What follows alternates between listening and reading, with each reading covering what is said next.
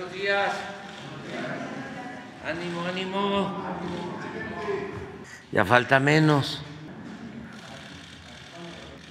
Vamos a, a informar hoy miércoles sobre quién es quién en las mentiras de la semana, aunque, repito, es muchísimo, ¿no? es un bombardeo de mentiras en los medios convencionales. Todo esto porque están enojados los dueños de estos instrumentos de presión y de chantaje, porque antes eran los dueños de México, se sentían los dueños de México y hacían jugosísimos negocios al amparo del poder público. No eh, utilizaban los medios para informar, sino para chantajear. Y como ya no hay dinero de por medio, pues ahora están en una guerra sucia de mentiras y calumnias contra el gobierno que represento, la mayoría, con honrosas excepciones, pero es que es mucho dinero el que está de por medio. ¿Cómo podría yo resolver esto? A ver que me ayude la gente. Vamos a consultar.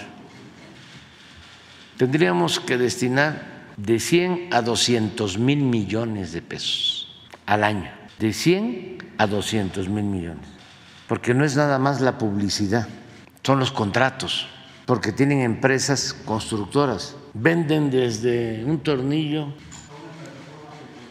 hasta una plataforma petrolera, pasando por un, una aspirina. Venden todo, equipos de cómputos, cámaras, hacen aeropuertos, desde luego carreteras, hospitales, reclusorios, y cobran no tres veces más, cinco, diez veces más, extorsionan. Entonces, ¿qué opina la gente? ¿Les entregamos los 100, 200 mil millones del presupuesto o aguantamos?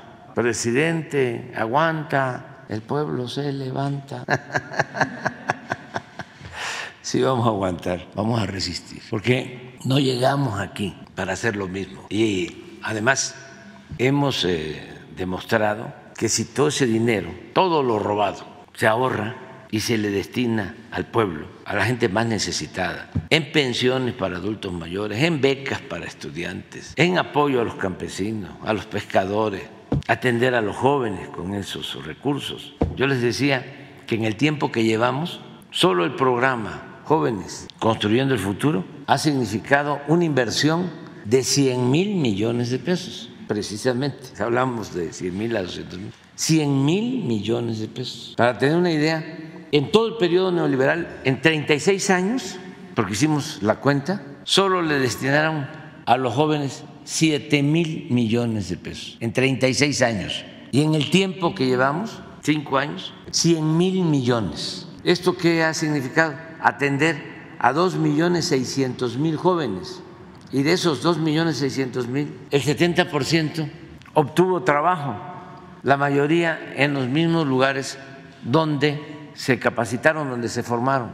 De modo que la corrupción no solo hay que combatirla por razones de índole moral, sino porque es mucho el dinero que se libera en beneficio de la gente. Entonces, si no hay corrupción, si no hay lujos en el gobierno, porque se gobierna con austeridad, pues ahorramos mucho y por eso podemos reducir la pobreza, aún con la pandemia, como lo hemos logrado, y se puede reducir la desigualdad como lo hemos logrado. Pero esa es la fórmula. Si continúa como era antes, imperando la corrupción, pues solo se benefician los de arriba, la élite, una minoría, y la mayoría del pueblo cada vez se empobrece más. Entonces, pues eh, ofrecemos disculpa por la molestia que esta política ocasiona. No es nada personal, mucho menos con los periodistas. Por eso estoy hablando con mucha claridad, porque eh, se decía antes, ¿no? cuando nos formamos, cada vez que pasábamos por Excelsior, después del golpe de Echeverría Excelsior, cuando sale don Julio Scherrer, que sea un periodismo independiente, profesional, crítico. Yo llegué a la Ciudad de México a principios de 1973 a estudiar en la casa del estudiante tabasqueño. Aquí en Violeta en la colonia Guerrero. Ahí vivíamos 80 estudiantes. Imagínense, 80 tabasqueños jóvenes juntos. Bueno, ahí nos llevaban eh, comida y ahí dormíamos. Y entré a la universidad como en julio del 73, porque el golpe de Estado en Chile fue en septiembre, 11 de septiembre. Ya estaba yo en primer año, en primer semestre en la facultad, pero ya empezaba a participar en las manifestaciones. Estaba en ese entonces también del movimiento de la tendencia democrática, un movimiento de sindicalistas independientes Rafael Galván era el dirigente, un extraordinario dirigente, Rafael Galván. Eh, y se hacían las manifestaciones, yo participaba. Y pasábamos por Excelsior, de ahí se coreaba prensa vendida, prensa vendida, prensa vendida, prensa vendida. Pero ya con el paso del tiempo, incluso Leñero escribió un libro que se llama así, y uno que se llama prensa vendida. Eh, em, pero ya pasa el tiempo, ¿no? Ya no puedo hablar de prensa vendida, ni prensa vendida o alquilada, no, no, no. Y periodistas chayoteros tampoco. Y que, sí, maicean a los periodistas. Y el sobre, me acuerdo que me platicó el finado Ricardo Rocha, que había un compañero de una televisora, ya también falleció el señor, que iban en los camiones donde los llevaban. ¿Se acuerdan que antes a todos los viajes del presidente iba un camión con la prensa? Se llamaba eh, La Fuente Presidencial. Y también si iban a un viaje al extranjero, un avión especial con todos los periodistas. Pues es lo que extrañan algunos, ¿no? sobre todo los de más edad, porque los trataban muy bien. Pero me decía el finado Ricardo Rocha, que había un periodista de los de noticieros de televisión, que el señor pues eh, no se le dificultaba dormir pues en el camión, iba dormido, pero cuando empezaban a repartir el sobre, que se subía alguien de los de comunicación del candidato, cuando repartían el sobre, iban así, por fila, ¿no? Y este iba dormido así. Y, y entonces le ponían el sobre faltan 100.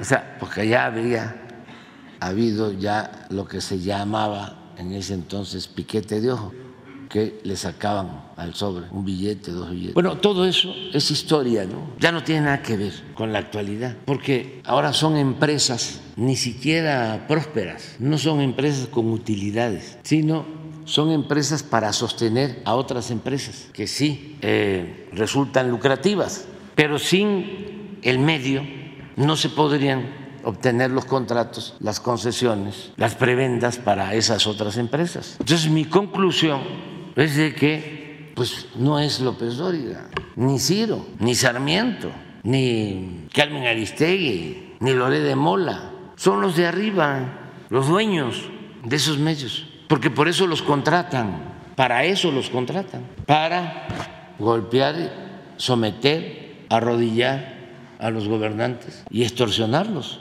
Pero eso cuesta mucho, porque antes eh, se conformaban con poco, nada más la publicidad, pero no. Ahora es el contrato porque voy a hacer la pista del aeropuerto de Texcoco. Y si nos eh, quitas el contrato, porque ya no se va a hacer el aeropuerto de Texcoco, porque se iba a hundir, iba a costar muchísimo, iba a ser un barril sin fondo, pues entonces ya no me gusta y entonces empieza el griterío. Afortunadamente tenemos esta posibilidad de réplica y de informar, porque antes no aguantaban los gobernantes, no aguantaban. como el control era absoluto de los medios, habían cercos completos, informativos. Acuérdense de las réplicas, cómo eran. Era una cartita que se le enviaba al periódico o a la radio. Y si querían, la publicaban y la publicaban a los 10 días de haber calumniado y en la página 34 de la sección C del periódico. Eso sí permitían la réplica. Ya les he eh, platicado de cómo cuando llego a ser dirigente de un partido de oposición, me toca a mí, y es un orgullo, abrir la radio y la televisión para que pasaran, transmitieran mensajes de los partidos, porque a los partidos de oposición no les transmitían nada, ni pagando. Pero esto hace relativamente poco, les estoy hablando de 1996, de 96 para atrás, ni pagando pasaban un mensaje en la televisión, porque recuerdo que en ese entonces me recomendaron a una extraordinaria eh, creativa. Tere Struck ya murió, la señora, una persona muy buena y muy inteligente. Y le pedí que nos hiciera un mensaje de 30, 40 segundos, porque venían unas elecciones municipales, sí, a finales de 1996. Y nos hizo los mensajes muy moderados, fresas, nada más era este, una banderita, ya va a salir el sol y cosas así. Y voy con el dueño de una televisora. Sí, como no, déjamelo aquí. Y voy con el otro dueño de la, televisora. Sí, sí, sí, sí, sí. Ah, ya había hecho las cuentas. Porque para eh, hacer publicidad a la Coca-Cola o a un detergente o a la sabrita, había una tarifa. Entonces yo hice mis cuentas en función de esas tarifas y nos alcanzaba, porque era por tiempo. Sí, nada más que no se pudo. Pero como estábamos en ese entonces en una negociación para lo del Consejo del INE, que por primera vez fue un Consejo ciudadano independiente, y se estaba eh, aprobando una ley electoral en la época de Cedillo, eh, yo dije, me retiro de la mesa, esto es una farsa, ¿cómo vamos a estar hablando de una nueva ley electoral y de un nuevo Consejo si ni pagando nos permiten en los medios dar a conocer nuestras propuestas. Y así fue como habló Chaufet, que era secretario de gobernación, con los dueños de los canales de televisión y empezamos a salir en la telera, empezamos a, volvernos este, importantes. Y así comenzó, pero era muy difícil, estaba muy cerrado. Ahora no, afortunadamente, están los medios alternativos, y las redes sociales. Por eso hablo de benditas redes sociales, aunque ya también las toman ¿no? y compran eh, tiempo y tienen robots. Hay eh, empresas de eso para que de manera ficticia estén enviando mensajes en Twitter, en Facebook, en las redes sociales. De todas maneras, no es lo mismo, porque así como existen esas granjas de bots que inundan las redes, así también cada ciudadano, cada persona puede poner sus mensajes. Y eso no existía antes. Era nada más la prensa, los medios convencionales y el ciudadano no tenía posibilidad de réplica. Ahora es distinto. Hoy vamos a ver cómo uno de estos jóvenes que supuestamente fueron secuestrados, me refiero después de los jóvenes desaparecidos de los altos de Jalisco, de Lagos de Moreno, eh, lanzaron eh, toda una campaña con la noticia falsa de que habían desaparecido cinco jóvenes más. Bueno, van ustedes a escuchar un testimonio de uno de estos jóvenes que afortunadamente pues no está desaparecido. O sea, inventaron todo, pero bueno, al final él logra eh, transmitir un mensaje. Eso antes no se podía. Y aún así él expresa que le costó trabajo porque parece que habló a Milenio y no le hicieron caso. Eso sí calienta, ¿verdad? es que también, ni modo que no hablemos claro, ¿no? porque nada más están acostumbrados, ¿no? La señora Oresti, así es, ¿no? Azucena Oresti. Y se lanzan, pues tiene que haber réplica. Todos tenemos derecho a expresarnos, a manifestar. Es la libertad de expresión. Entonces van a ver cómo al final si el muchacho pues ya aclara cómo lo hace con un video en redes sociales. Puede parecer que es normal ahora, sí, es normal ahora, hace 20 años, ¿no? Esto por los jóvenes, porque ya damos como un hecho, ¿no? De que ahora con las redes sociales nos están viendo en Estados Unidos, en Centroamérica, en otros países. Sí, pero eso es nuevo, relativamente nuevo, hace poco. Antes no. Entonces sí hemos avanzado para que haya más libertades y que todos, como sucede en las auténticas democracias, podamos opinar y dar a conocer nuestros puntos de vista. Esa es la libertad y esa es la democracia. A ver, entonces. Con su permiso, señor presidente. Buenos días a todas, a todos. Eh, hoy es 23 de agosto de 2023 y esta es la sección Quienes quieren las mentiras de la semana. Vamos a iniciar eh, con reforma. ¿No? como casi todas las semanas, es falso que un ex militar robara la casa de moneda como lo publicó el diario Reforma.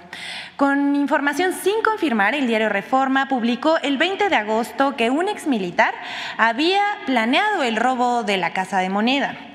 El diario Reforma dice, cuatro años después del robo a la Casa de Moneda, en unos días iniciará el juicio contra un exmilitar, un mecánico, un pintor de casas, un transportista y una persona más que participaron en el asalto. Continúa.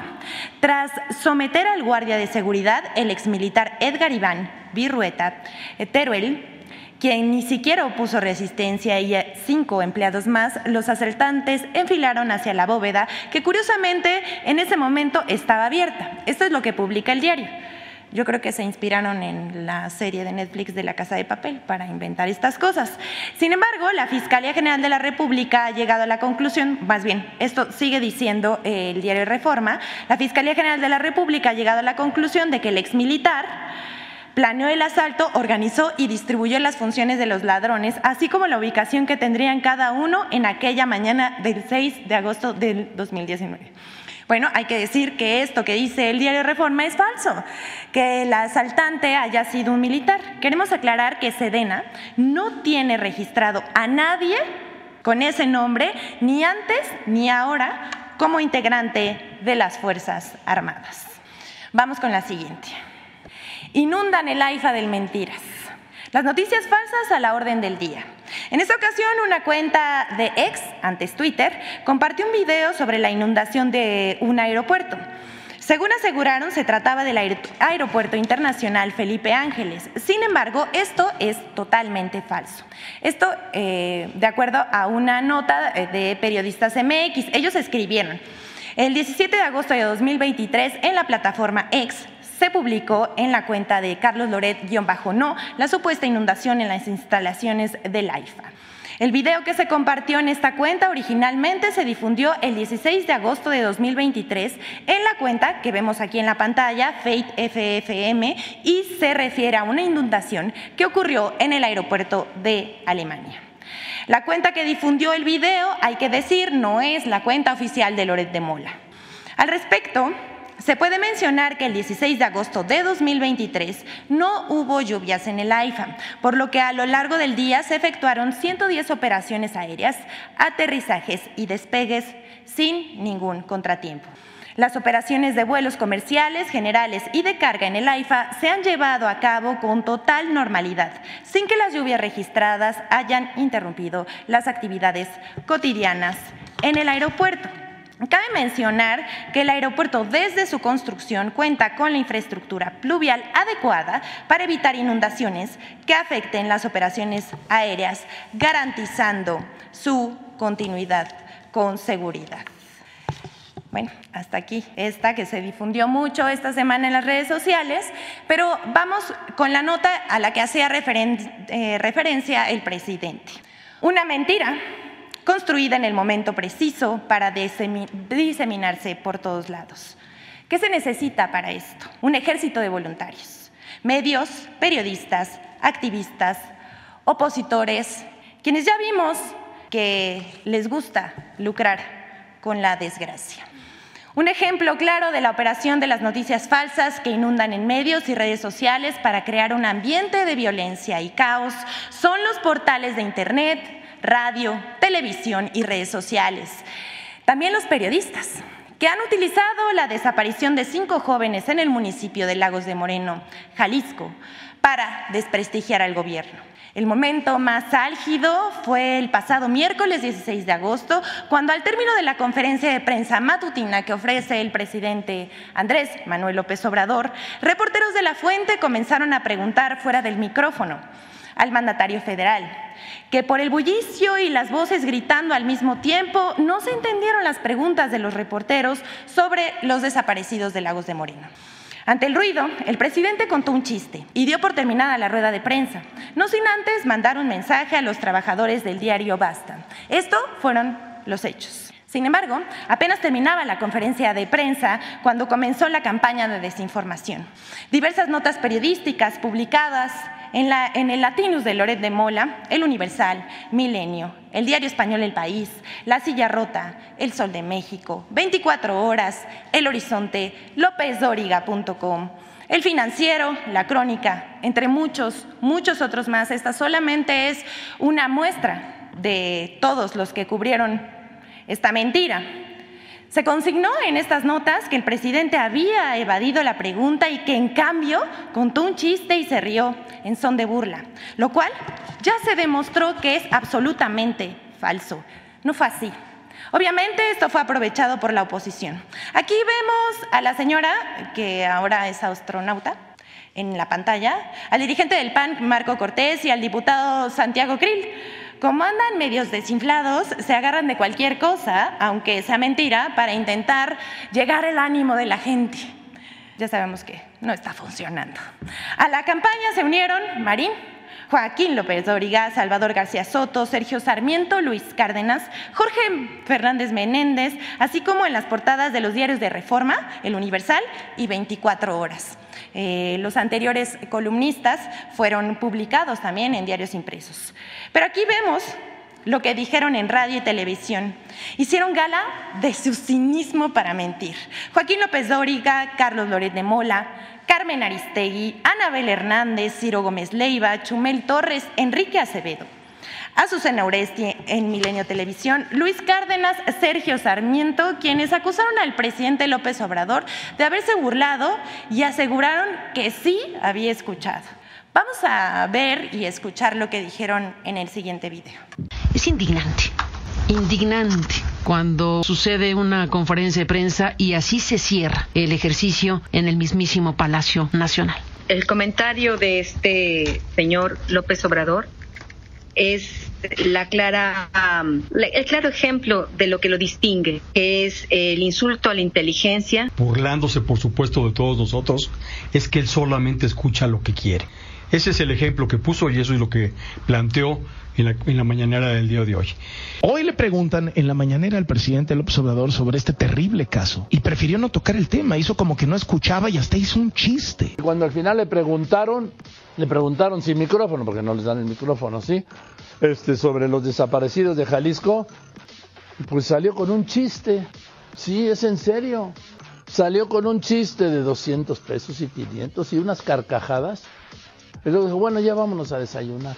La falta de empatía es los que sí son reporteros dijeron, oiga, lo de Jalisco, los desaparecidos, y se echó una carcajada. No me lo puedo creer, en un momento se lo voy a presentar. Y contó un chiste. Y casi al final de la mañanera, cuando le insistían, el bromeo. Ayer hubo un escándalo por la respuesta burlona del presidente de la República. Acaba de iniciar la mañanera y el presidente está hablando sobre el tema de Lagos de Moreno y justificando pues aquel chistorete. Dice que no escuchó. Es curioso porque a veces se escucha bien y a veces mal. No escuchó pues todas estas preguntas reiteradas, pero sí escuchó al reportero del periódico Basta, que es un periódico afín a su, a su gobierno, cuando le pidió una felicitación para quienes colaboran en ese periódico y se la mandó. El presidente hace cosas como esta. El insulto a la inteligencia. Cuando sucede una conferencia de prensa y así el ejercicio. Y contó un chiste. estaban diciendo los reporteros, aunque es curioso ¿Cómo ven? Esto que acabamos de ver y escuchar es la evidencia del nado sincronizado de los medios de comunicación y la oposición con el único propósito de permear en la opinión pública, que buscan que los ciudadanos rechacen la figura del presidente y sus acciones. La verdad es que ya no saben qué inventar para intentar generar malestar social entre el pueblo. Sin embargo, mienten tanto y tan seguido que ya casi nadie les cree. Al respecto, el presidente Andrés Manuel López Obrador aclaró un día más tarde que fue una campaña de desinformación, una mentira, una infamia difundida. Pero si creen que esto fue todo, se equivocan. Fueron aún más lejos. El domingo 20 de agosto pues volvieron a la carga y comenzaron a viralizar una foto con cinco hermanos quienes supuestamente habrían desaparecido en Lagos de Moreno, Jalisco. El presidente municipal de Lagos de Moreno se dio por enterado y mandó patrullas a la colonia San Isidro, donde supuestamente vivía la familia. Pero ¿qué creen? No encontraron a nadie con esas características ni con el apellido. Posteriormente, el edil, otra vez, se dio a la tarea de buscar el auto que referían en las publicaciones y la familia. Tampoco lo encontró. Todo fue falso. Hasta el, hasta el perfil de la familia que difundieron. No hubo denuncia alguna, no se dio aviso telefónico al número de emergencia. Asimismo, autoridades del Estado de Jalisco desmintieron que esto haya ocurrido. Sin embargo, ningún medio de comunicación se desdijo. Todos publicaron la nota como verdadera, sin fundamento, sin verificar la información, por mala fe, por campaña de desinformación, por correr para ganar la nota o por desacreditar, pero todos publicaron al unísono. La página de Facebook que difundió el rumor fue Cuadrante 7 del periódico local de Jalisco, así como Infobae, Proceso, Grupo Fórmula, Adela Micha, Milenio, así como en las páginas de los diarios de circulación nacional, El Universal, Excelsior, Milenio, Ovaciones, La Razón, Diario Basta, El Independiente, El Día, El Valle del Estado de México, y contrarréplica.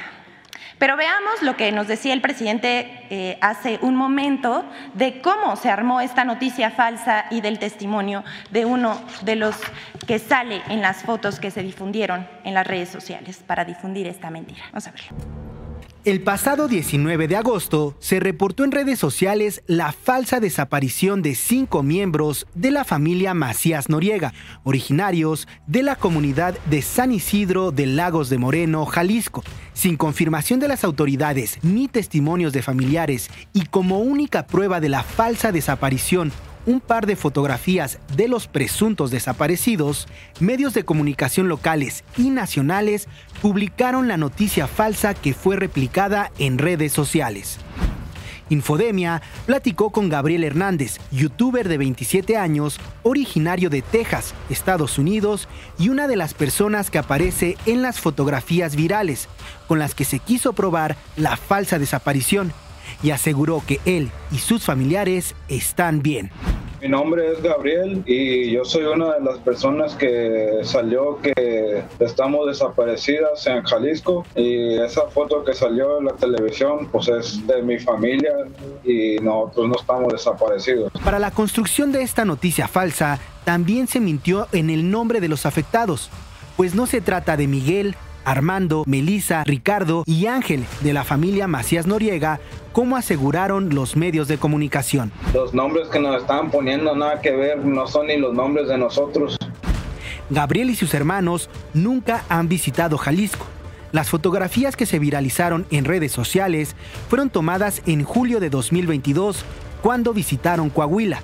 Esa foto fue tomada el verano pasado habíamos ido para allá, para México, pero nosotros cuando vamos a México, nosotros nomás vamos allá a la frontera a Cuña, Coahuila. Nosotros no, no hemos pisado Jalisco. Según Gabriel Hernández, el perfil de Facebook que originó la noticia falsa roba imágenes desde noviembre de 2022 de sus familiares para construir el perfil falso.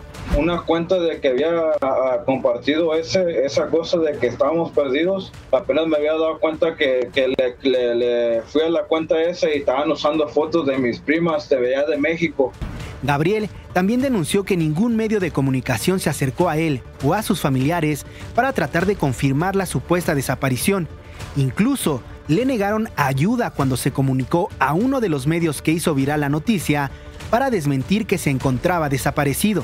Traté de hablar a, las noticias allá y nada, nadie me, me ayudaba. Univisión y el Milenio, Milenio, Noticias Milenio. Ese fue el primer video donde miré que el video que estamos perdidos y como pues yo, ya sabía que era algo grande porque miré en el canal de YouTube del Milenio, de Noticias Milenio y tenían 5 millones de suscriptores. Ya sabía que eso sí era algo serio. Lo mismo sucedió con la policía de Lagos de Moreno, a donde se comunicó Gabriel la mañana del lunes 21 de agosto para desmentir la versión de su desaparición y tampoco no sabía ni qué hacer, a quién hablarle, ok, y hablé para allá, para México, a, la policía de, de, Lagos de Moreno, Jalisco, allá, y les dije, y pues dijeron que no podían ayudarme. Les pedí nombre y nada, no me, que no me podían ayudar y pum, nada más me colgaron. Infodemia. Gracias a Infodemia por su colaboración. Hasta aquí esta nota, que cada quien asuma su responsabilidad con sus, con sus audiencias y pues los dejamos para que cada quien forme su propio criterio. Pero vamos con la siguiente. Bueno, una mentira de tres ceros de más. La otra opinión. En una muestra más de humor involuntario, el diario La Otra Opinión publicó una nota, ocho columnas, titulada 145 millones de pesos para pintura, así, con signos de admiración, en la que asegura que en tan solo un año la presidencia de la República otorgó cinco contratos por un total de 145 millones 288 eh, pesos por un óleo de un autor eh, por el retrato del general Lázaro Cárdanos del Río y la adquisición de medallas y rosetas para la entrega del, precio, eh, del Premio Nacional de Antigüedad en el Servicio Público 2021. Pero esa información es falsa y la verdad es que también es de risa. Fíjense bien, porque los ocho contratos a los que hace referencia en total el diario fueron por 145 mil pesos. Además de publicar uno de los contratos duplicado, como consta en las imágenes que estamos viendo en la pantalla. Así como el resumen que hizo la presidencia de la República, al diario le sobraron ceros y le faltó mucho rigor periodístico. Llegamos al final de la sección. Solo queremos decirles que si no existieran las mañaneras, imagínense cómo se podría responder a tantos ataques y mentiras diarias. Así que para los que creen que estas conferencias mañaneras ya casi nadie las ve, vamos a compartirles los resultados de la encuesta Poligrama sobre las conferencias mañaneras. Es una encuesta nacional telefónica de mil personas y aunque se publicó hace tres meses, nadie la difundió. Vamos a presumir, y ni modo. Aquí vemos que el 68% de los encuestados está a favor de las conferencias mañaneras y que el 32% dijo que ve las conferencias matutinas en vivo, mientras que el 42% las ve diario. Y el 59% recibe o consulta información de la mañanera durante el día. Es decir, 3 de cada 4 de los entrevistados, 76%, ve las mañaneras diario o dos o tres veces por semana. ¿Mucha gente no les parece? Hasta aquí la sección de hoy. Muchas gracias, señor presidente. Que tengan buen día. Vamos, adelante. Luego este, dicen que, que este, son ustedes nuestros predilectos, los de Basta. Y este, no, y es muy buen periódico, muy buen periódico, Basta. Se lee mucho en la Ciudad de México y como se lee el Tabasco hoy en Tabasco y otros periódicos del mismo grupo que merecen nuestro respeto.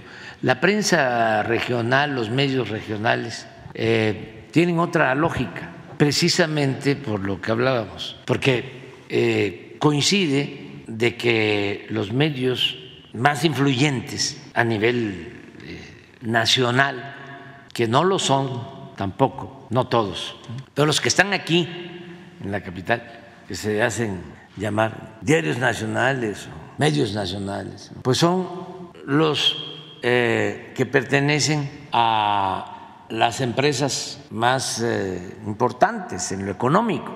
No sucede esto en los estados, donde si son empresas periodísticas, pues son medianas, pero hay medios nacionales, de estos de los que hablábamos, en donde los dueños aparecen con riquezas de más de mil millones de dólares en la revista Forbes. Por eso también en los medios regionales, periódicos, programas de radio, hay más libertad, hay más pluralidad, hay más cercanía a la gente, son más distantes al poder económico y al poder político, más independientes. Eso pasa también, eh, tomarlo en cuenta. Eh, por eso hay muchísimos periódicos y programas de radio. Nosotros cuando estábamos en la oposición y nos cerraban desde luego los medios eh, más influyentes, íbamos a los estados y en algunos estados nos eh, abrían espacios, nos daban tiempos en radio, no en todos lados. ¿eh? Ahorita está viendo, por ejemplo, AM de Guanajuato, es una copia del Reforma, eh, es prácticamente lo mismo. O el norte, en Monterrey, yo creo que aunque son los mismos dueños en comparación con, con el Reforma, todavía son más retrógradas, más conservadores, aunque parezca increíble. Son los mismos dueños, pero allá son más reaccionarios. Los del norte que los del Reforma, que es decir bastante, porque no hay un periodista, un columnista en Reforma, centrista, ni siquiera eh, progre, buena onda, buena ondita. Ya ven cómo antes engañaban, que eran progres, buena ondita. No, no, no, no, no, no, allá no hay nada de eso. Eh, pero bueno, es eh, muy importante que existan periódicos como el Grupo Basta, el Por Esto, mm, Yucatán, el Diario del Istmo, Noticias en Oaxaca, de los que me acuerdo, y en el norte también, más libertad en periódicos, en estaciones de, de radio, noreste, en Sinaloa, me acuerdo que siempre nos dieron espacios y hay que ser agradecidos, ¿no? No olvidarnos. Pues ahora ya es relativamente fácil, aún con el bloqueo, conseguir una entrevista, hasta puede uno decidir a quién sí, a quién no. Pero antes no había nada, nada, nada, nada. Estaba cerrado completamente. Ahora es distinto. Pero vamos, Buenos días, señor presidente. Soy Yesenia Peralta de Business Energy. Igual vengo de la región del sureste y hemos seguido de cerca desde un inicio de su gobierno todos los programas de desarrollo del petróleo y hidrocarburos en la región. En este caso hemos seguido todo lo que se ha hecho en cuanto a exploración y producción. El campo Cuesqui se encuentra a punto de concluir su primera fase ya tiene 31 pozos explorados y desarrollados. Esto lo comentó el director de Pemex, el, ingeniero Octavio Romero Oropesa. Este desarrollo está cumpliendo en tiempo y forma con lo planeado desde el principio, lo que contribuirá a tener suficiente crudo cumpliendo su promesa de fortalecer la exploración y producción para echar a andar al parejo la refinación en dos bocas. Considera que este es un punto más a favor de la recuperación de Pemex durante durante su gobierno y de este desarrollo que es uno de los más importantes en el sur. Eh, se encuentra en Tabasco y que continuará con este ritmo de trabajo en exploración y producción en este sentido, señor presidente. Sí, vamos a continuar. Tenemos la ventaja y tuvimos la suerte de que se invirtió desde el principio en exploración, que no se hacía, y eh, se logró descubrir nuevos yacimientos y también eh, conocer más sobre ya campos existentes que tienen bastante capacidad productiva. Tomamos la decisión de eh, invertir más en exploración y en producción en el sureste, en tierra y en aguas someras, porque es donde está el petróleo. Ya lo he dicho aquí, como a los tecnócratas corruptos no les importaba ni siquiera extraer el petróleo, sino lo que les importaba era robar, lo que les importaba eran los contratos jugosísimos, aunque no eh, se extrajera petróleo, iban por los contratos. Lo puedo probar como eh, empresas como Repsol le entregaron en la época de Calderón la cuenca de Burgos para extraer supuestamente más gas y cobraron por los contratos, pero muchísimo dinero, saquearon y al final no hubo más gas que el que ya se producía cuando Pemex tenía a cargo la exploración y la producción de petróleo y de gas. Pero se llevaron muchísimo dinero. Eran negocios muy jugosos para las empresas y muy malos para la nación. Entonces, por eso, imagínense es de sentido común. Si el petróleo está en el sureste, si está en tierra, si está en aguas someras, ¿por qué vamos a invertir en el norte y en aguas profundas? ¿Qué lógica tiene? Pues solo la lógica de la corrupción. Aquí aplica que lo que no suena lógico suena metálico.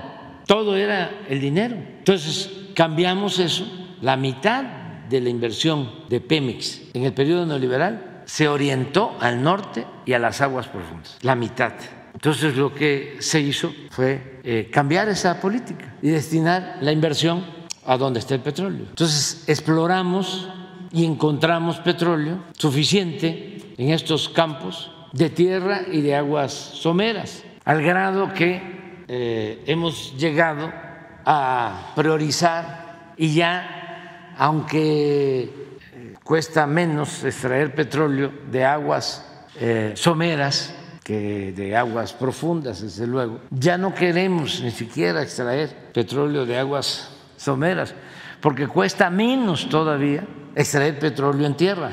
Ya eh, podemos eh, extraer petróleo no a 20 dólares por barril ni a 15, ya podemos extraer petróleo en tierra a 8 dólares por barril y hasta menos. Entonces, si el barril de petróleo está en 70 dólares y extraerlo nos cuesta 8, pues la utilidad, la ganancia para la nación es mayor.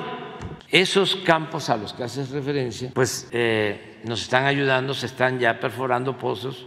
Ahí tenemos como 50 pozos más para explotar y estamos eh, pues definiendo cuánta inversión para esos nuevos pozos. A lo mejor no vamos nosotros a perforarlos todos, va a quedar reserva suficiente, más reserva que cuando llegamos. Y ya eh, campos descubiertos para seguir perforando. Entonces sí se ha avanzado mucho, se rescató a Pemex, eh, el ingeniero Octavio Romero Oropesa, su equipo, han hecho un buen trabajo en Pemex y eh, vamos bien de los 110 contratos que entregaron, porque eso no hay que olvidarlo, sobre todo para los jóvenes, de cómo engañaron de que si se privatizaba del petróleo, si se entregaban bloques del territorio nacional en tierra o en agua para que empresas petroleras extranjeras sacaran el petróleo y eh, se firmaran contratos de utilidad compartida, es decir, eh, se extrae el petróleo, se descuentan los costos de producción y la utilidad se comparte, se queda la empresa con un porcentaje y a la nación le dan un porcentaje. Nosotros nunca hemos estado de acuerdo con eso. ¿Por qué vamos a compartir la utilidad, las ganancias que son de la nación? Si nosotros podemos hacerlo. Siempre se han contratado equipos de perforación y Pemex este, administra, se le paga a la empresa que perfora y eh, se vende el crudo y la utilidad es para Pemex, para la nación. Entonces empezaron con eh, los tecnócratas, con estos sistemas de contratos riesgos, contratos de utilidad compartida. Bueno, la reforma energética llevaba ese propósito y lograron entregar así como el 20% de todo el potencial petrolero. Entregaron 110 contratos a particulares, bloques, superficies para la explotación en tierra o en mar del petróleo. Y vendieron la idea, engañaron de que se iba a producir muchísimo que iba a llegar inversión extranjera a raudales y que además iba a bajar el precio de las gasolinas, como lo hicieron con la industria eléctrica, que iba a bajar el precio de la luz. Y yo recuerdo que cuando eh, intentaron de nuevo con esa reforma, que ya lo había hecho a Calderón y habíamos detenido, parado hasta cierto punto la reforma y Peña vuelve otra vez eh, y ya lo lograron porque engañaron a la gente, precisamente con los medios. Había publicidad en los medios, en la televisión, en la radio, hablando de que México tenía un tesoro en el fondo del mar, un enorme tesoro. Pero como no teníamos dinero ni teníamos tecnología, debíamos de permitir que llegara la inversión extranjera y que nos trajeran la tecnología para sacar el tesoro que teníamos en el fondo del mar. Con ese cuento y además maiciando a diputados de los que ahora están en oposición, porque son bien corruptos. Por eso hay que verlos de, de lejos, ¿no? Permitir que se acerquen mucho porque corre uno riesgo de perder la cartera se aprobó la reforma energética y entregaron 110 contratos. Y pueden ustedes investigar, vayan a las hemerotecas y van a encontrar que decían que iba a llegar muchísima inversión, pero además íbamos a estar produciendo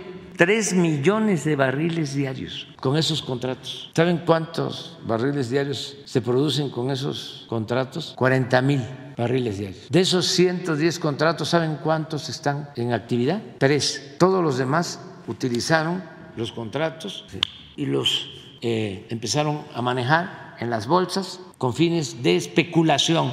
Si no entramos, ya lo hemos dicho, estaríamos comprando petróleo crudo en el extranjero. Entonces, ya rescatamos eh, a Pemex y no hizo falta, también eso es importante, dar marcha atrás a la reforma energética, porque tuvimos la suerte de que no les dio tiempo de entregar todo el potencial petrolero de México. Repito, entregaron el, el 20% y quedó el 80% para la nación. Y con eso que dejaron, estamos sacando adelante al país. Eh, sería muy bueno que los articulistas, estos mismos, que defendían la privatización del petróleo, pues ahora explicaran qué sucedió, por qué fallaron sus pronósticos y en una de esas hasta ofrecen disculpas, ¿no? Pero no, eh, son muy cínicos y es otro su, su propósito. Sí, gracias, señor presidente. Eh, en base a lo que usted está comentando, ha venido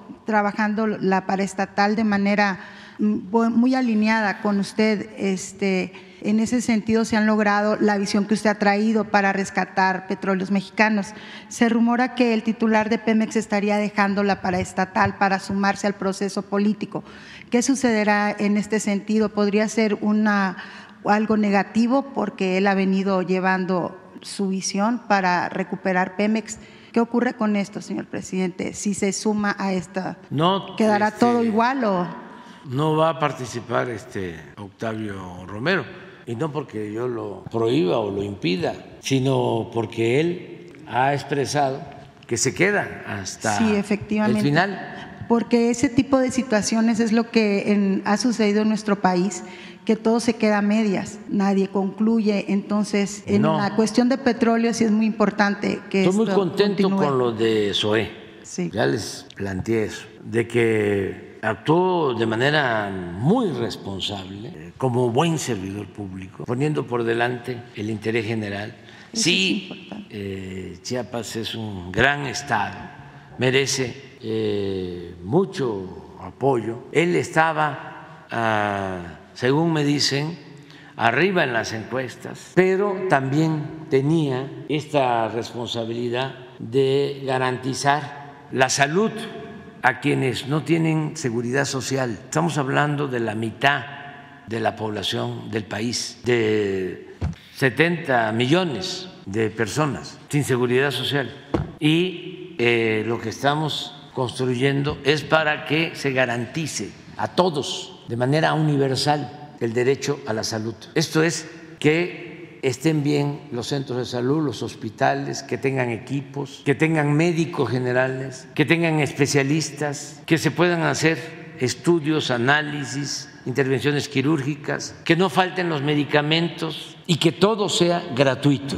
Y ese es mi compromiso. Pero si se iba a SOE, No hay una continuidad. me iba a quedar sí, eh, pues eh, con el problema de quién lo iba a sustituir. Y hay muchas gentes este, buenas en el sector salud, pero pues ya SOE ya trae la experiencia, ha ido eh, avanzando mucho, hablando con los gobernadores, firmando acuerdos con los gobernadores, eh, hablando y llegando a acuerdos con los trabajadores, con los representantes sindicales de los trabajadores de la salud. En fin, ya va caminando, caminando todo. Ya yo creo que en diciembre de este año ya vamos a tener como 23, 24 estados de los 32, ya con el sistema eh, casi completo, terminado.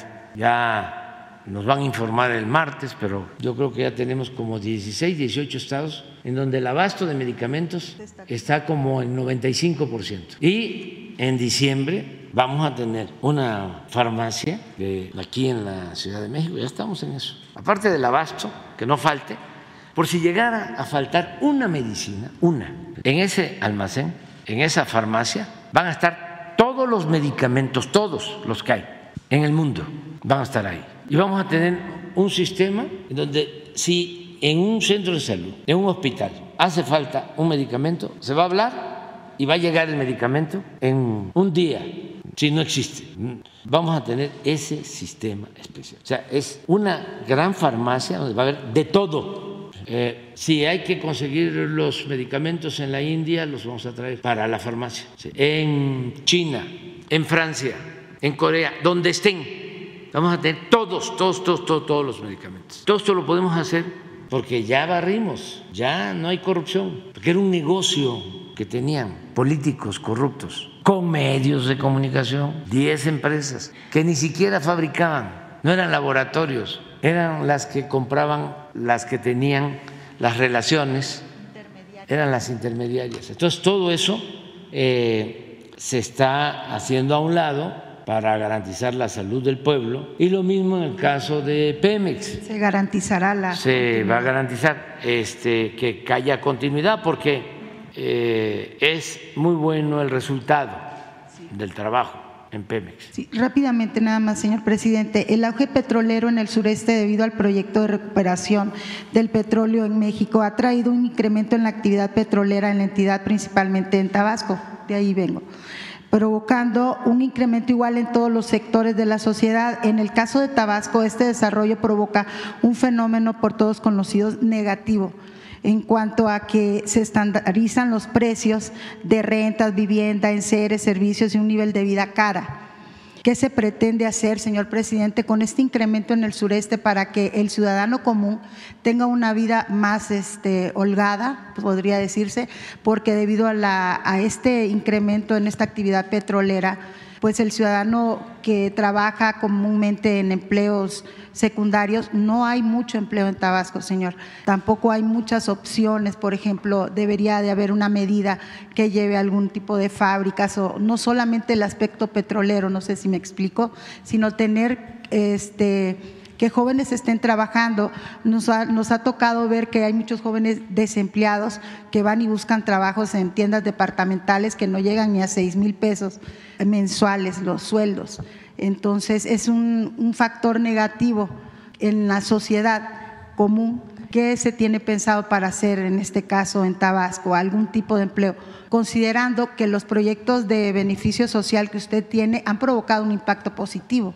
En el caso de jóvenes construyendo el futuro está muy bien, pero no, no es suficiente, señor. ¿Qué tiene pensado para sureste? Pues hay que seguir adelante con los mismos programas.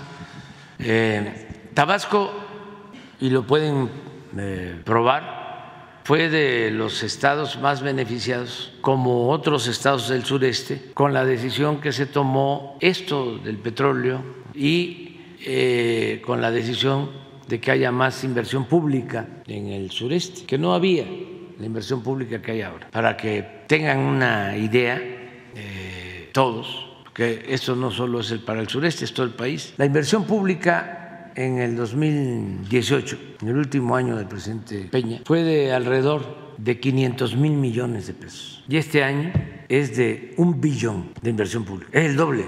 Entonces, por eso Tabasco es eh, de los estados con menos desempleo y con más crecimiento económico. O sea, lo puedes constatar. Cuando era de los últimos, de los últimos lugares, se tenía que ir la gente a trabajar a Cancún y algunos a las ciudades fronterizas y a Estados Unidos. Eso ya no sucede. Lo que hay que procurar es que continúe la inversión pública y se siga apoyando a todos los estados del sureste y del país y que siga eh, impulsándose la industria de la construcción, que tiene un efecto multiplicador porque la industria de la construcción reactiva la economía rápido, genera muchísimos empleos y eh, fortalece el mercado regional, pero hay que estar constantemente haciendo obras de infraestructura que hacen falta en el país, porque eh, se termina la refinería de Dos Bocas que ocupaba 35 mil trabajadores, 35 mil trabajadores, y va a ser operada por 2 mil. ¿Qué van a hacer los 33 mil restantes? Ahí estaban cientos, si no es que miles de soldadores. ¿A dónde van a ir? Bueno, ahora hay como 60 mil trabajadores en el tren Maya, pero cuando se termine el tren Maya se va a operar también con 2 mil, con 3 mil. Es distinto.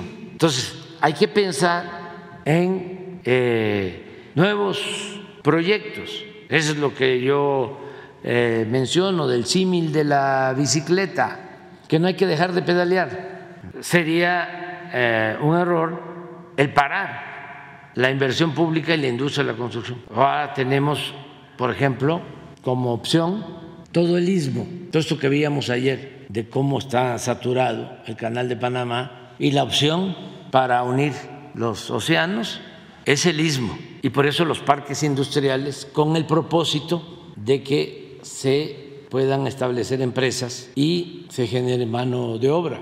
Luego el sureste tiene eh, la ventaja del turismo, tiene mucho potencial turístico por la civilización maya que floreció en el sureste, eh, las zonas arqueológicas, eh, la selva tropical, la flora, la fauna nativa, el mar Caribe, el Golfo, es el Edén, es el paraíso. Entonces, eh, si llegan 30 millones de turistas a Cancún, la verdad van a llegar mucho más y ya no va a ser a Cancún, ya, va a ser, ya vamos a inaugurar el aeropuerto de Tulum y ya van a llegar más a Bacalar y a Chetumal y a Calakmul y a Yucatán y a Chiapas y a Tabasco. O sea, ese es el futuro para toda la, la región y tiene otra posibilidad también de desarrollo muy importante para el mediano, para el largo plazo. El agua, en el sureste es el 70% del agua del país. Eh, ni modo que se dé permiso para poner cerveceras en el norte que consumen tanta agua, o cuencas lecheras que requieren de tanta agua. El norte tiene la gran ventaja de que eh, ya está demostrada la importancia que tiene la integración económica comercial con Estados Unidos. Ahí está llegando muchísima inversión y va a seguir llegando y somos el principal socio comercial en el mundo de Estados Unidos y lo vamos a seguir siendo y tiene muchísimo potencial Sonora y Chihuahua y Baja California y Nuevo León, mucho, mucho potencial de toda la frontera. Y lo mismo el Bajío y lo mismo el centro aquí, por ejemplo, la capital. No sé si lo han notado, pero ¿cuántos estadounidenses en los últimos tiempos se han venido a vivir a la Ciudad de México? Es un poco lo que tú me dices de Tabasco, que con el petróleo se encarece la vida, pues ahora hay el cuestionamiento de algunos capitalinos que con la llegada de los eh, vecinos, hermanos estadounidenses, que son bienvenidos, pues ya en los restaurantes, en la Roma, en la Condesa, este, pues ya no se puede ir a, a comer, pues porque sí, este, aunque hay muchísimos lugares ¿no? Eh, para, para, comer y tampoco está tan caro en la Roma y en la Condesa y hay muy buenos restaurantes, eh, la verdad. No todos tienen posibilidad de ir, pero eh, sigue habiendo en los mercados muy buena comida, distintas partes de la capital. Pero eso está sucediendo y esto va acompañado, nada más que eso, pues no lo dicen en la telera, en la radio y también les ofrezco disculpas por, los, por estarlos mencionando tanto, pero es que son cositas. Este, y son muy prepotentes, quedaron muy mal acostumbrados. Entonces tenemos que este, pues, informarle a la gente, por eso tenemos que estarles recordando. Aquí en la Ciudad de México es donde ha eh, bajado más la delincuencia, los índices delictivos se han reducido mucho. El homicidio está como hace 25 años el número de homicidios. Yo recuerdo que cuando dejé el gobierno estaba en promedio como 2% homicidios diarios en la ciudad.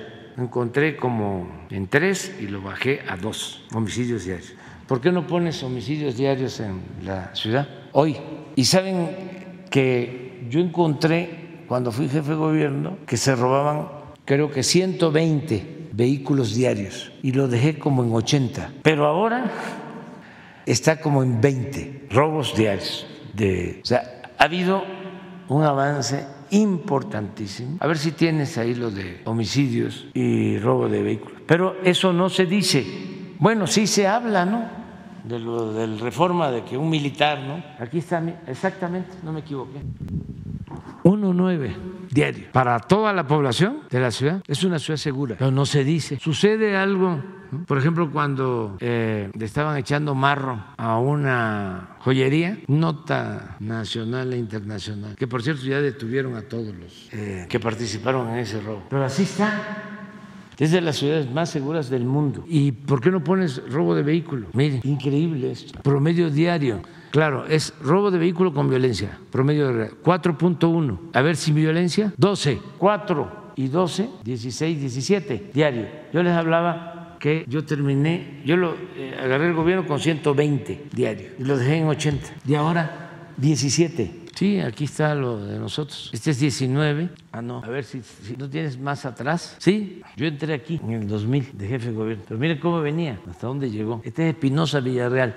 Para los jóvenes, busquen quién era Espinosa Villarreal, con sentido, con sentido de ese dicho. Y miren, y le bajamos aquí, pero todavía aquí eran como 70, 80, pero de aquí esto, por eso la Ciudad de México es algo extraordinario, excepcional. Y antes se decía, ¿cómo vas a vivir en la Ciudad de México? Eh, ¿Cómo te atreves a vivir en la ciudad? Porque también eh, todo lo que pasaba aquí, por lo mismo los medios, ofrezco disculpas. Era nota nacional, eso sí, difusión nacional. Y más, ¿se acuerdan cuando este, hasta hacían montaje en la televisión? Eso sí se acuerdan los jóvenes, porque no, no fue hace mucho. No, el otro asunto, cuando el temblor, una televisora que empezaron a sacarlo de Frida, lo de la niña Frida, y tenían a la gente ahí. Una gran mentira, pero una cosa deshonesta, inmoral, sí, y además en vinculación con Marina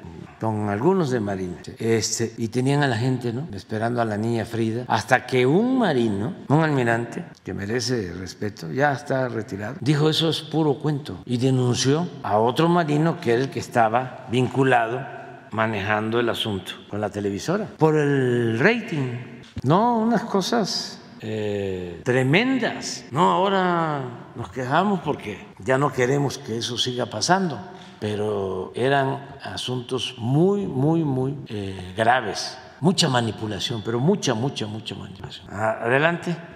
Buenos días, señor presidente. Buenos días, Liz.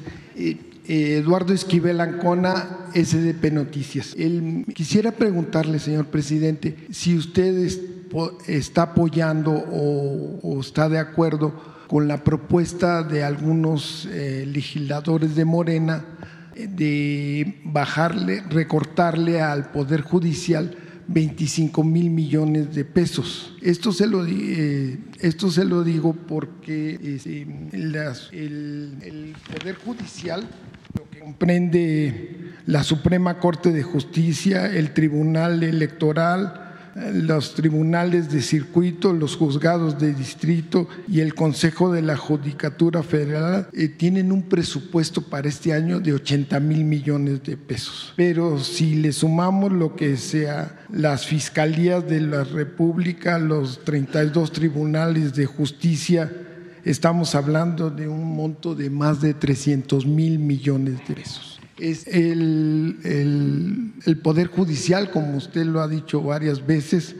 tiene pues eh, los, los, ministros y los jueces tienen muchas eh, pues este, por así decirlo tienen muchos eh, estímulos a su trabajo una de ellas es este, que tienen un fondo de 3 mil millones de pesos para la, el mantenimiento de sus casas en un, en un estudio que hizo, yo no lo, no lo hice, sino lo hizo Mexicanos contra la Corrupción en el 2020, determinaron que eh, cada mes los jueces y magistrados tienen para comidas en restaurantes, era año de pandemia, 18.500 eh, pesos. Cuando en, en la judicatura, en los 13 inmuebles que se tienen, este, tienen, pues, este, este, cuentan con restaurantes, eh, con eh, restaurantes buenos y 25 chefs y más de 100 personas trabajando para darles de comer, para darles sus viandas a estas personas. Y pues eh, en ese año de, de la pandemia de, pues, se, se, gastaron 315 millones de pesos. Entonces yo, yo le quisiera preguntar, si usted apoya este, este recorte para el año que viene o propone otra cosa. Pues yo sí este, estoy en contra de los abusos, de los lujos, de los excesos en servidores públicos. Nada más que eso corresponde al Poder Legislativo. A nosotros nos envían Hacienda, le envían el presupuesto del Poder Judicial y lo tiene que eh, remitir, lo tiene que entregar cómo lo recibió.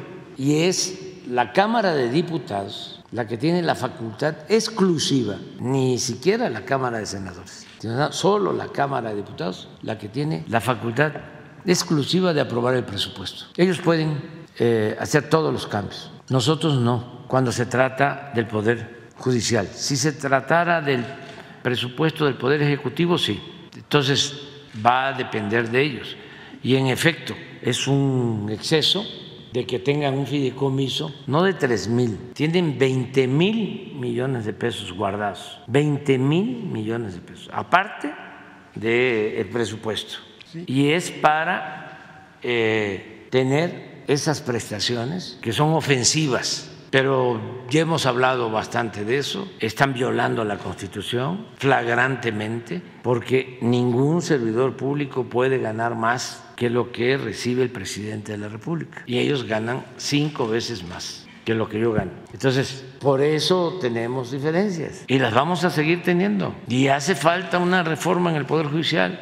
Es que no es un poder que esté al servicio del pueblo es un poder que está al servicio de una minoría, está al servicio de los potentados, está al servicio de los conservadores, al servicio de los corruptos, está tomado, está secuestrado el Poder Judicial, con honrosas excepciones, pero eso es lo que está sucediendo. Les voy a poner un ejemplo, un ejemplo, que eso ayuda mucho.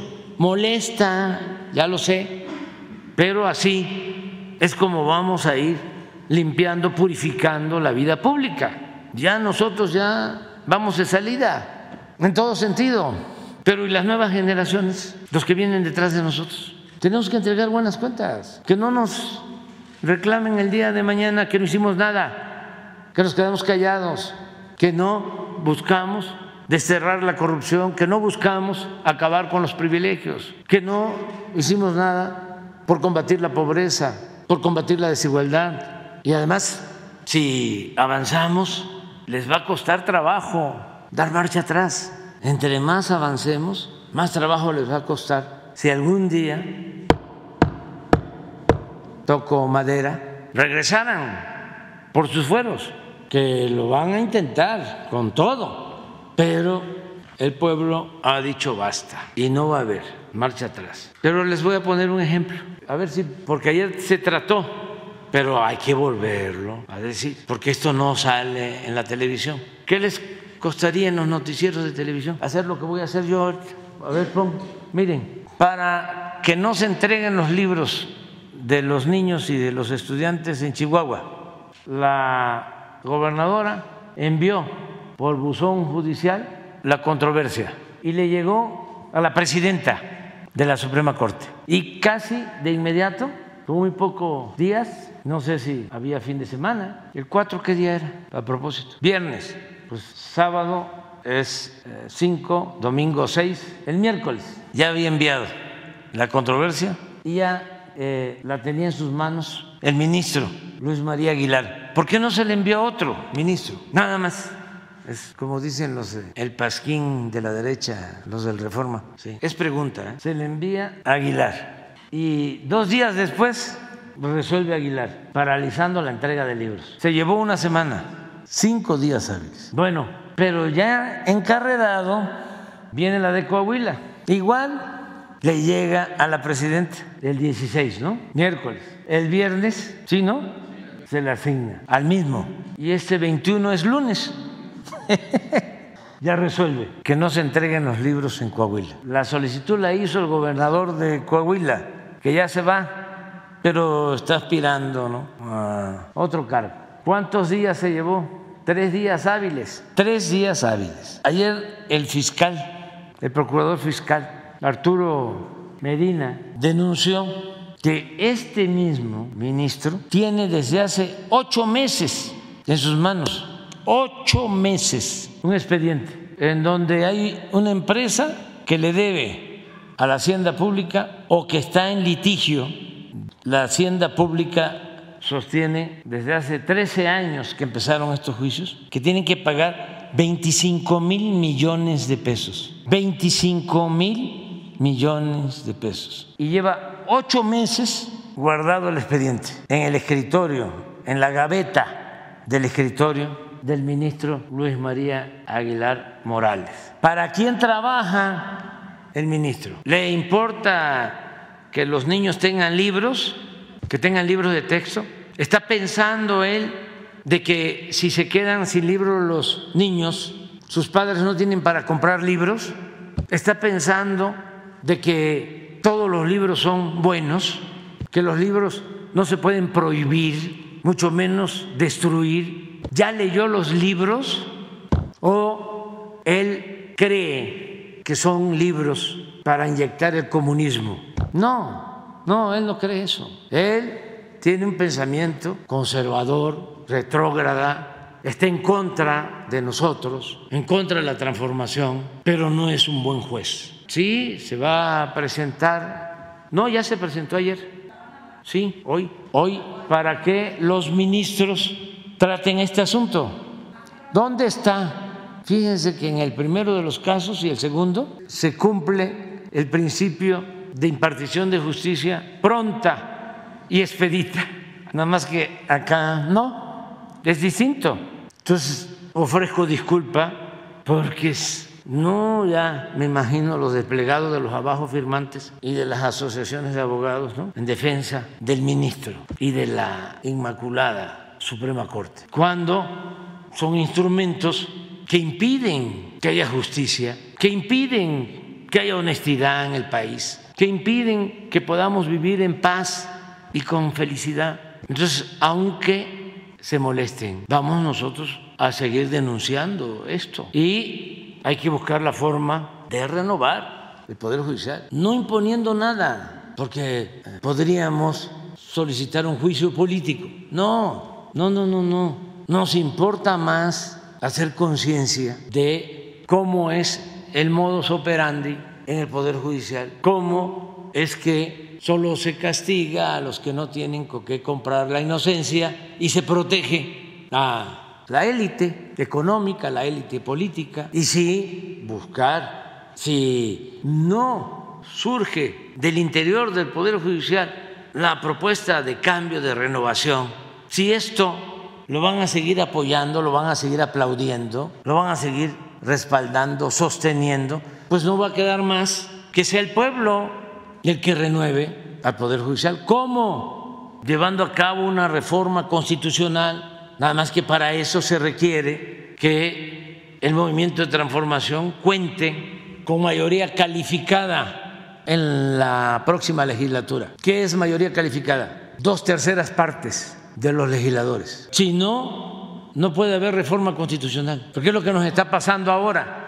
Nosotros no podemos hacer una reforma constitucional, no podríamos, porque tenemos mayoría, pero es mayoría simple. Se pueden hacer eh, nuevas leyes, pero sin reforma a la Constitución. Y para elegir a jueces, que es lo que se necesita, si no va a surgir del interior del Poder Judicial una reforma, y va a ser el pueblo el que va a purificar, a limpiar ese poder, hay que empezar por elegir a los jueces, a los magistrados y a los ministros, que no sea la cúpula.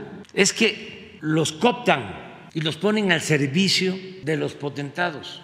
Entonces, si los elige el pueblo, hay más garantías de que trabajen, le sirvan al pueblo, no a los de arriba, y que se escoja a gente incorruptible, honesta. Eso sí, que apliquen el principio de que al margen de la ley nada y por encima de la ley nadie, pero no esto. Sí, eh, va a haber la posibilidad, por eso hablo de que no solo hay que ver quién es el candidato o la candidata, no solo hay que ver cuál es el partido o eh, el bloque de partidos, hay que ver qué proyecto propone cada bloque. Y esto va a estar muy claro. ¿Quieren el proyecto que está haciendo Gurría con el apoyo del el señor Cabeza de Vaca para el manejo de la seguridad? ¿Quieren el proyecto que propone Fox de eliminar los programas sociales, los programas de bienestar? Pues todo eso, ya saben por quién van a votar. ¿Quieren que continúe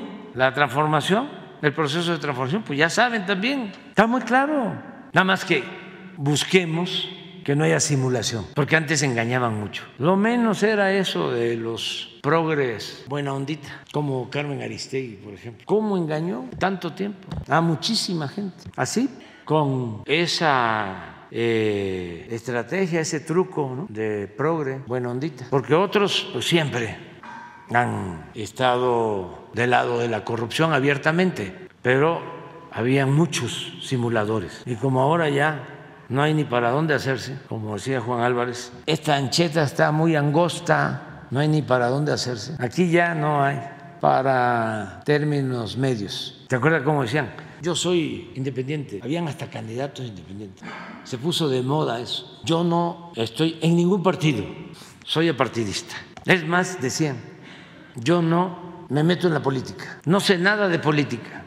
Ya aquí hemos hablado del analfabetismo en política, no voy a tratarlo ahora. Pero siempre decían, no, este, yo soy eh, profesional, plural, independiente, y se puso de moda la llamada sociedad civil. ¿Y cómo engañaban con eso? Pero afortunadamente ya no, ya no este, se puede simular, ya se puede hablar con claridad. Entonces, tu pregunta sobre el presupuesto, son los legisladores. Los, que lo están proponiendo, de Morena. Ah, pues es seguro que sí. Ojalá, nada más, si van a hacer un ajuste, que dejen, esa es una opinión, lo sustancial, que no se afecte todo lo que tiene que ver con los procesos judiciales, sino que, sí, hay que quitarle el copete de privilegios. Ya no está de moda, ¿verdad? Lo de los copetes.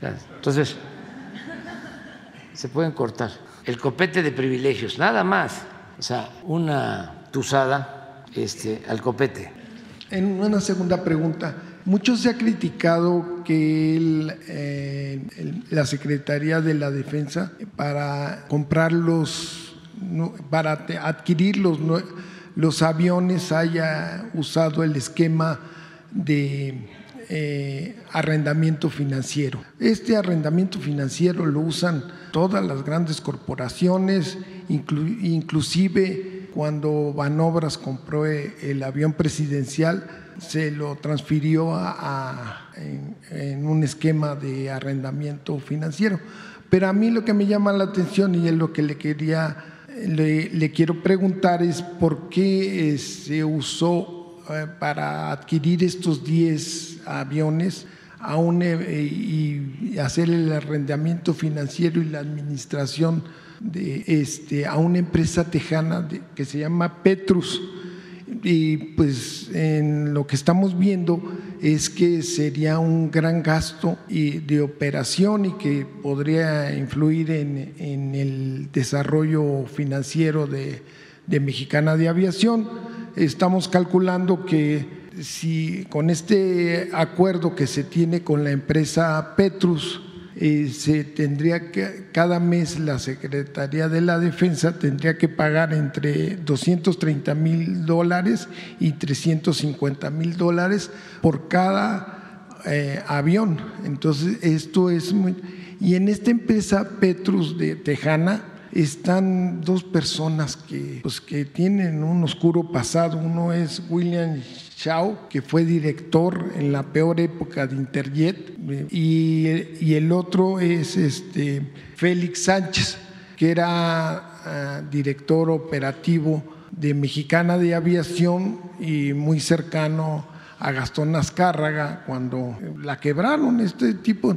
Entonces, eh, ¿qué opinión le merece si no es mucho el gasto, si no se podía ver otro, otra forma eh, menos onerosa de hacer el financiamiento. Pues hicieron el análisis, ¿no? Y este, llegaron a la conclusión que era el mejor mecanismo para tener los aviones. Yo lo que hice fue hablar con el presidente del Consejo de Administración de Boeing y le pedí que nos ayudara y que ellos este, nos dieran asesoría. Entonces hablé con él por teléfono y el señor ha estado ayudando. Eh, ellos no rentan, pero sí eh, tengo entendido que recomendaron sí, a esta empresa que va a rentar y están cumpliendo. Y acerca de las cuentas, pues eh, yo creo que sí los encargados en la defensa, ¿no?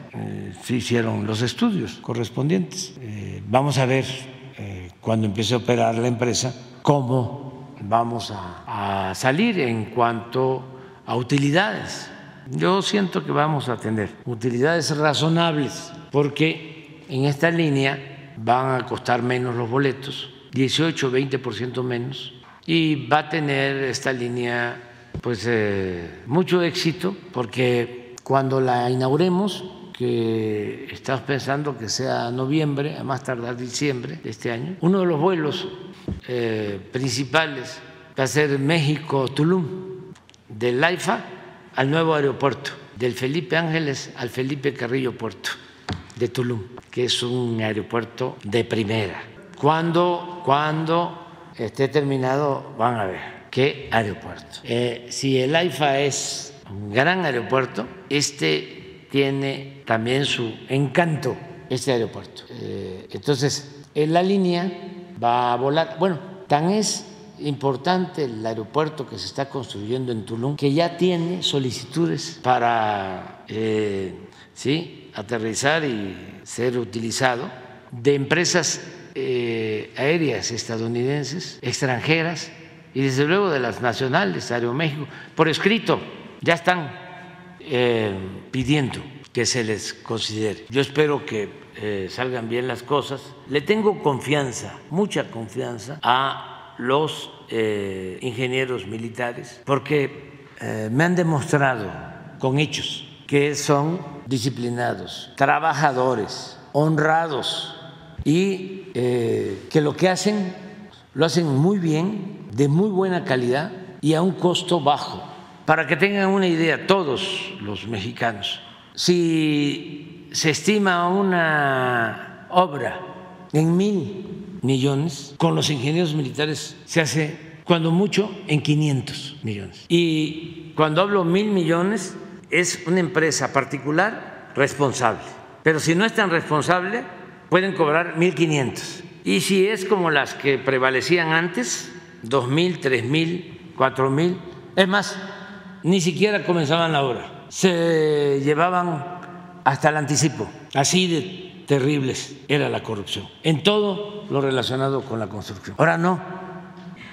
Ahí está el ejemplo del Felipe Ángeles. Tenían estimado, estimado en el aeropuerto de Texcoco 300 mil millones, estimado, 300 mil millones. Iban a cerrar el actual aeropuerto con la terminal 2, con, con el hangar presidencial que acababan de construir, que había costado mil millones de pesos. Poco lo acaban de no lo han acabado de sí, Sí. Y tenían contemplado cerrar la base aérea de Santa Lucía.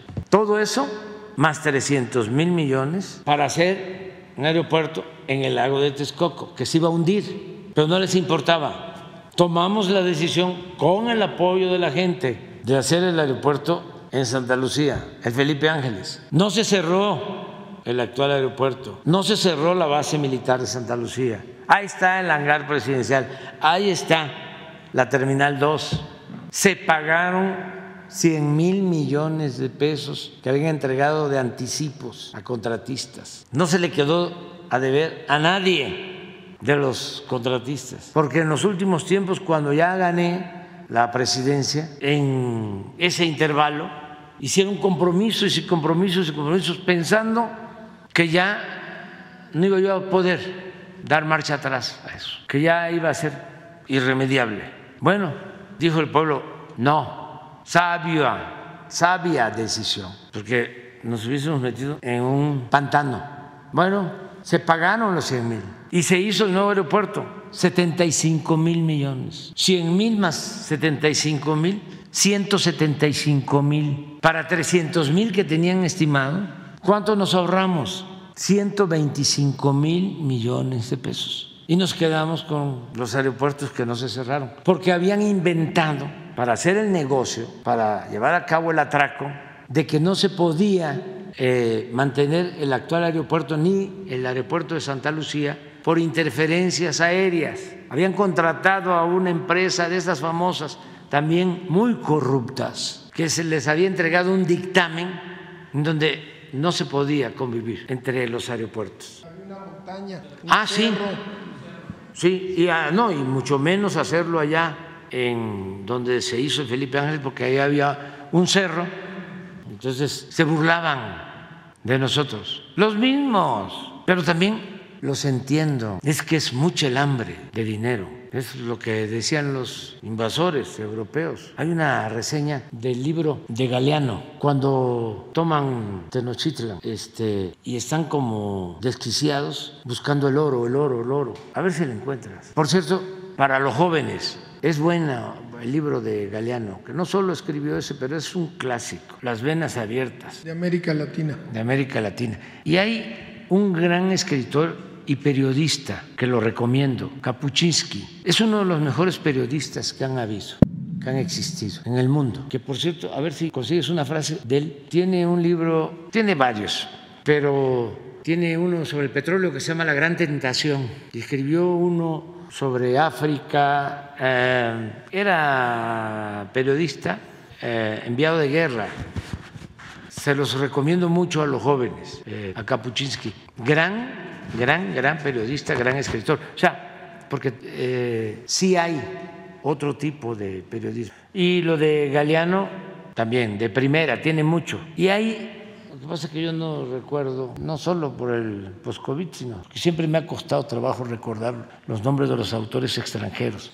Hay un autor extranjero extraordinario también. Yo recomendaría esos tres, eh, a Galeano, a Kapuczynski y eh, famosísimo también, bueno, hizo una eh, biografía de Fouché y eh, tiene un gran libro que se llama eh, Momentos Estelares en la historia del mundo. Y tiene muchas cosas. Es un escritor judío, Zweig, Stefan Zweig. Eh, ese lo recomiendo mucho. Eh, es un gran escritor.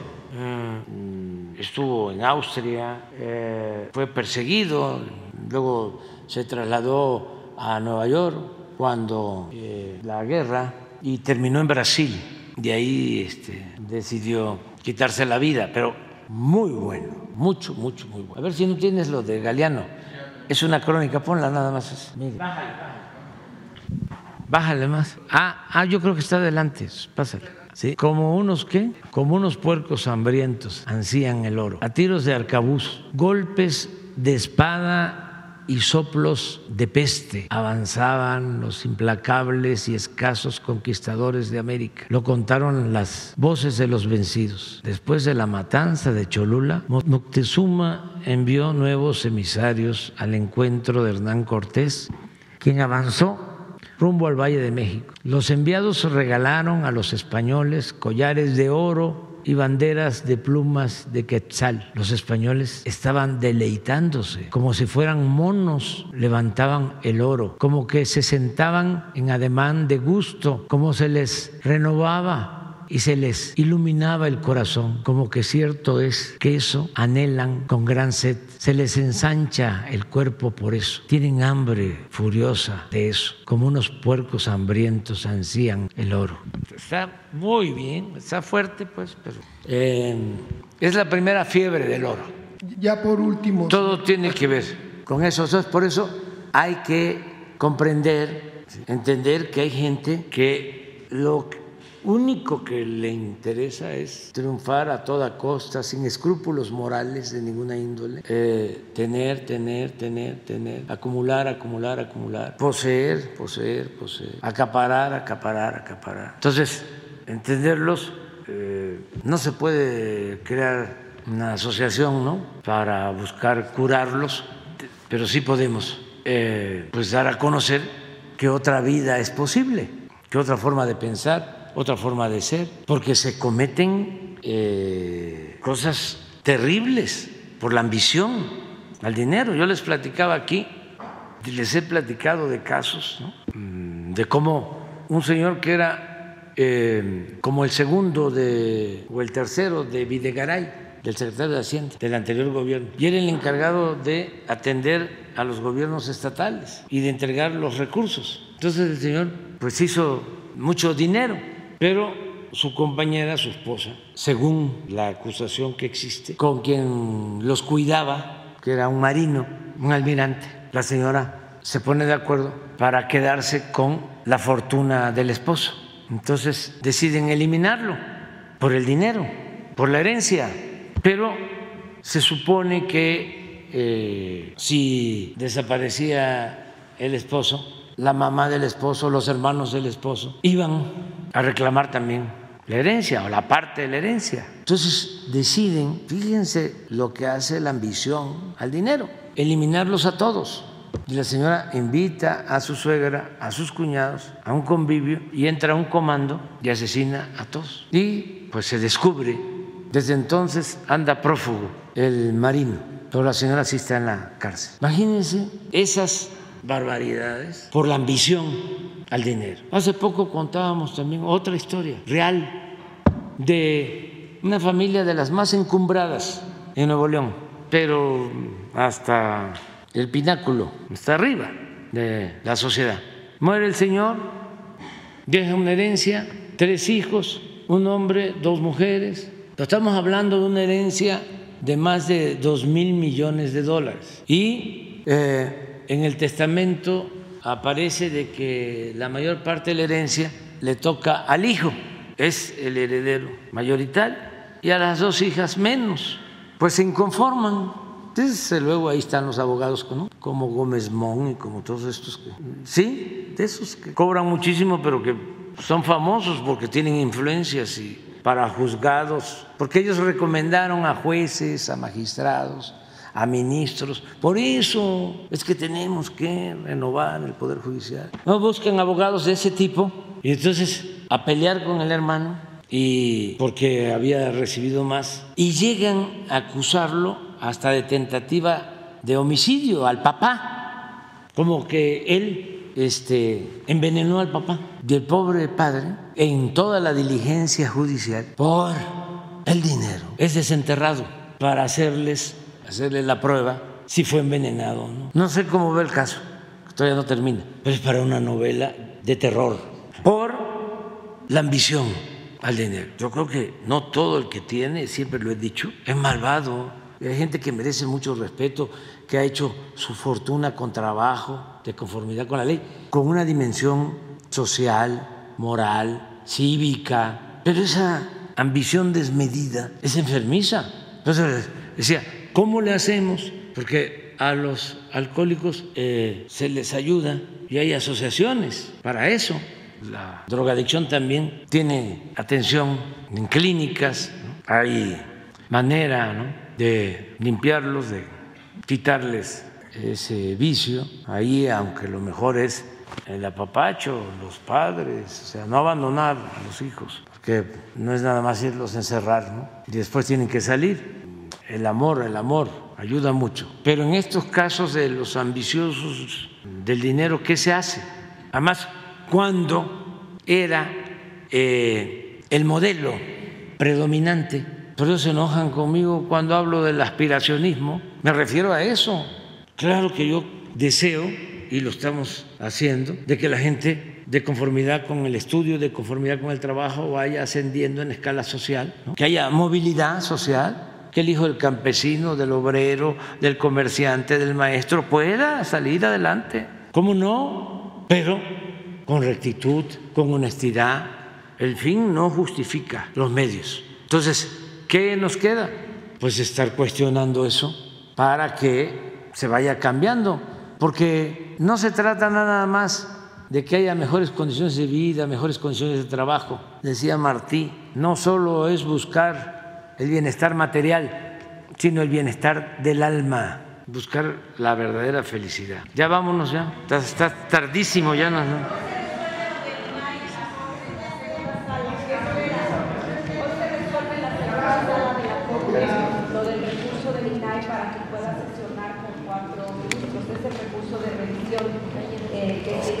por parte del INAI en contra de, la resolución que emitió la ministra Lorena Ortiz por lo del INAI. ¿Qué espera, qué prevé a propósito de lo que No, pues lo que decidan no tiene que ver con, con nosotros, no tiene que ver con nosotros. Este, ya saben cuál es mi opinión sobre estos organismos que crearon. Todos los eh, fueron constituyendo para simular de que se iba a combatir la corrupción, de que iba a haber transparencia, de que iba a haber justicia. Entonces, ya, basta de simular. Y estos organismos tienen el problema que le cuestan mucho al pueblo. Eh, aparte de que simulan, engañan, eh, mediatizan, cuestan mucho estos aparatos.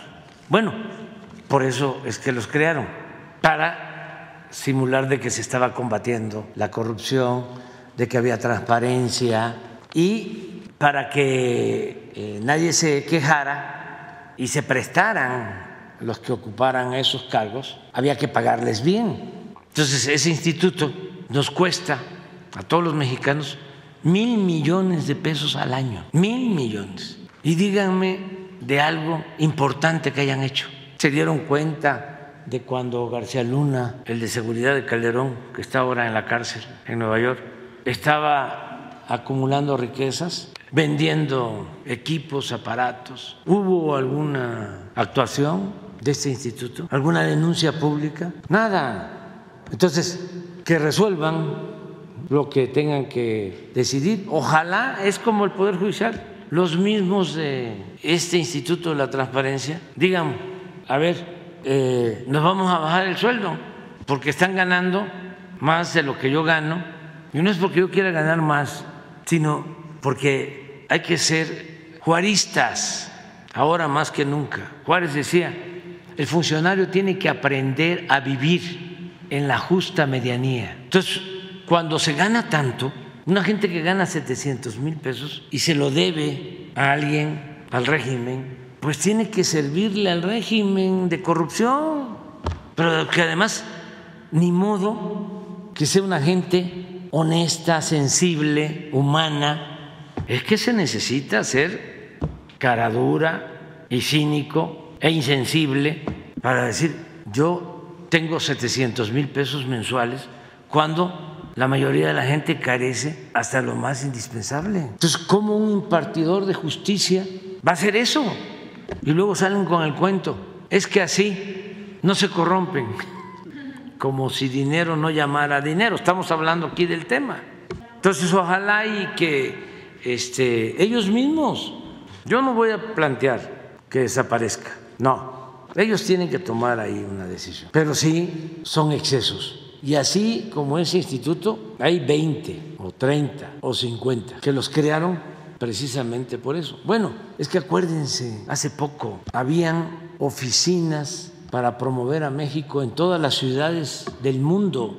Imagínense lo que costaban esas oficinas, habiendo embajadas. ¿Para qué las embajadas entonces? Ah, se llamaban Pro México en París, en Nueva York, y se daban la gran vida. Y así el fideicomiso de fomento al turismo. Eh, llega un turista, paga un impuesto adicional y ese dinero se supone que se utilizaba para el fomento al turismo. No, lo agarraban para eh, comprar conciencias, para pagar publicidad a los medios, para comprar lealtades. ¿Qué fomento al turismo ni qué nada? Pero estamos hablando de 6, 8 mil millones de pesos al año Pero así como eso, mucho. Bueno, cuando hicimos un ajuste con los llamados fideicomisos, que fue un escándalo, creo que nos ahorramos como 70 mil millones. Y estuvo el bombardeo fuerte, pero aguantamos, pero 70 mil millones no es poca cosa. Los de CONACYT, pseudos científicos, que manejaban miles de millones de pesos, se los entregaban esos recursos del pueblo a las grandes corporaciones, hasta corporaciones transnacionales, o los usaban para hacer ciudades del conocimiento. Estaba muy de moda algo que le llaman innovación tecnológica, y era la construcción de grandes edificios, porque se robaban dinero en la construcción, y ahí quedaban, allá hay algunos todavía, como elefantes blancos. ¿Qué les va a interesar la ciencia, la investigación? No, era corrupción. Pero cuando decidimos acabar con todo eso, ahí vienen los abajo firmantes, porque estos grupos que manejaba Krause en sus mejores tiempos y Aguilar Camín no se quedaban nada más en las ciencias sociales, no solo eh, manejaban a la intelectualidad de las ciencias sociales, a historiadores, antropólogos, a internacionalistas, a abogados, sino también a científicos académicos de todo tipo. Eran así dos bloques y eh, sacaban mucho provecho. Entonces eso ya no existe, eh, les molesta, los tenemos en contra.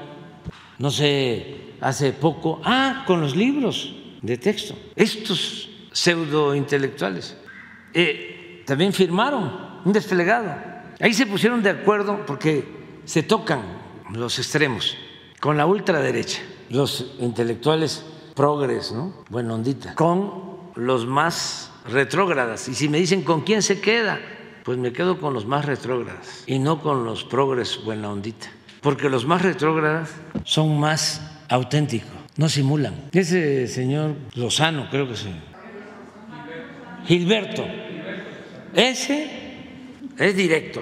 Claro que no estoy de acuerdo con él, pero no si me dicen Lozano o el escritor este de moda de las clases medias, Martín Moreno, ¿con quién se queda? Con Lozano. Prefiero a Lozano. Lo que decidan, lo que decidan. No, nosotros vamos a respetar siempre. Es como lo de los libros. No quieren que se distribuyan, nada más que ellos asuman su responsabilidad. ¿Qué van a hacer los niños sin libros? Y ¿Qué quieren? Que este, mm, cerremos las escuelas, este, que sí, eh, aún con esas eh, eh, decisiones arbitrarias de la Corte, a pesar de eso, entreguemos los libros. No, no vamos a caer en ninguna provocación. No quieren que se entreguen los libros, no se entregan. Ahí la gobernadora de Chihuahua va a ver cómo le hace con los padres, con los maestros, el gobernador de Coahuila y sobre todo el que va a entrar, porque ya se va. ¿Por qué no pones esa? Ya se va, ¿no? Vamos a terminar ya. ¿La tienen ahí? ¿Qué canción? Digo, para irnos alegres, ¿no? No, no, no, no es ya se va. No se va. Ponla. No se va para los jóvenes. Ya la tenemos ahí en el repertorio. Es del grupo Frontera. Sí, ya de una vez les voy a decir. Es de Frontera, van a estar los del grupo Frontera el 15 en la noche, en el Zócalo.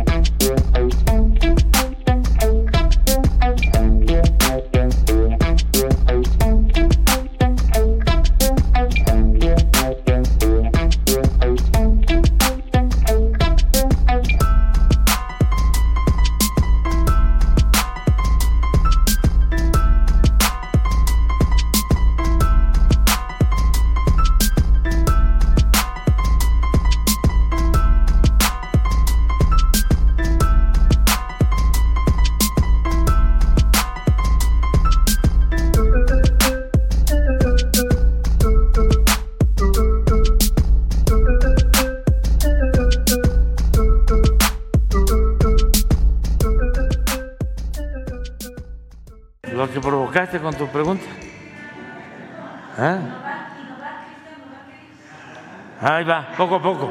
Nos vemos, la pasen bien.